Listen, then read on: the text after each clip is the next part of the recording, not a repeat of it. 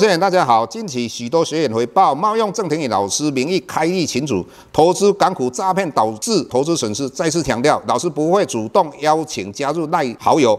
再次强调，老师没有 Telegram 群组。再次强调，老师只有在 PressPlay 撰写产业探讨文章。再次强调，老师不会在赖群组回答任何问题，有任何问题在 PressPlay 平台内发问。再次强调，老师不会教大家投资港股，老师只有投资台股，请大家勿点选不明的赖群组以及连接，任何信息请审慎评估并提高警觉，切勿上当受骗。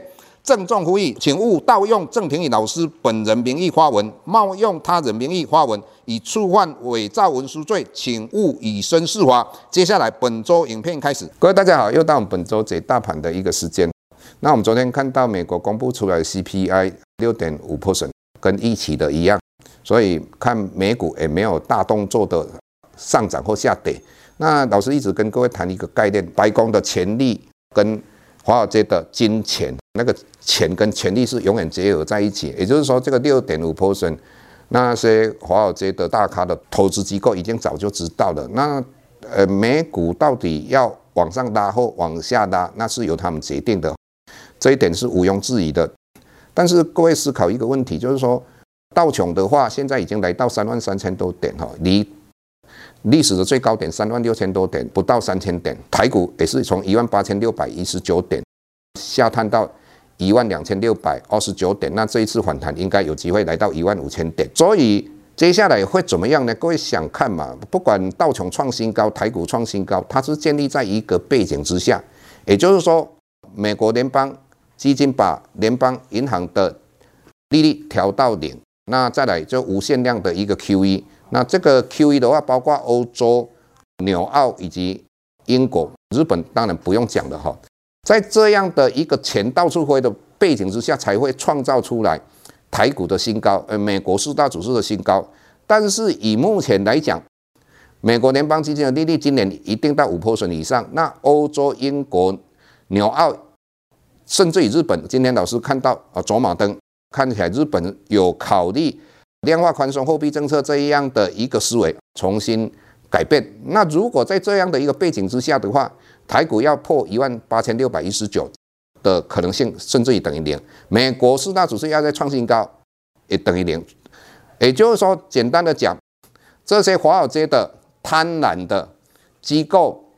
他们要怎么样赚钱？当然就要让美国四大股市，或是台股，或是很多主要的国家的股市重挫一波。那一波之后，在随着美国的经济衰退之后，那美国一起有开始调降利率的这个思维之下的话，那开始再慢慢往上拉起来。在这样的一个操作方式，这些华尔街的投资机构的话，才有机会在今年。又赚到一些钱，否则的话，他们在今年的话要赚到钱的几率相当的低。那美国一直存在一个问题，就是说，过去应该以通膨那么厉害的状况之下，失业率应该要很快的往上。那事实上，目前的失业率只有三点五 percent，也就是说，通膨笼罩的，但是他们的经济还是非常的强劲。那为什么这样呢？最主要就是说，大部分的企业在过去的低利率时代，他们已经把要用的钱筹措完毕了。那再加上这些买房子的人，大部分都是固定的利率，所以才会让美国本来很快就要经济衰退的一个状况有所改变，也就是慢慢拖。再来的话，当然美国的经济衰退会慢慢拖之后，将来如果真正来到衰退的时候，那美国当然会。大幅度的又利率往下降嘛，那这个利率往下降的话，是不是会让经济很快又起来？过去都是这样啊，不管两千年或两千零八年，这次的话看起来可能会不一样。除了这之外，我们看到我们的外资在期后的净多单，以目前来讲，今天大概一万口左右。那在去年的十二月三十号，大概一万九千口，那昨天的五千口，那看起来。外资本来到昨天为止，它是应该随着台股的往上，它已经平仓赚了一笔钱了。那今天的话多了五千口，那老师的看法很简单，就是因为我们剩下两天的交易日，再加上一月三十号，也就是说我们开红盘之后，那期货就马上结算哈。所以外资现在在期货里面不多单一万口，那相对风险也是非常低的。所以真正的要看清到底二月份或是三月份的话，全世界股市比较有机会往下走一波的话，那我们就是新春开红盘的时候来看外资在期货里面的净多单多少口，我们做一个决定哈，就是它的趋势到底是怎么样？因为我们一般外资在期货里面的净多单或者是空单的话，它是判断短期的一个趋势。除了这之外，各位在过年期间的话，也可以好好思考一下。像我们在平台里面一直跟各位探讨，像广明哈。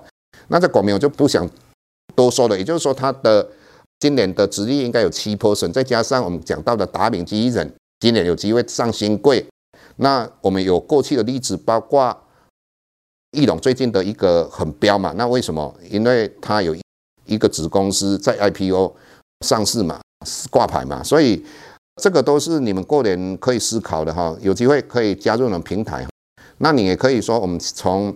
我们新春开红盘之后，你加入我们平台，你去算一下嘛。我们从你参加我们的平台之后，一直到年底，到底赚多多少钱哈？那我们今天的分析就到这个地方，谢谢。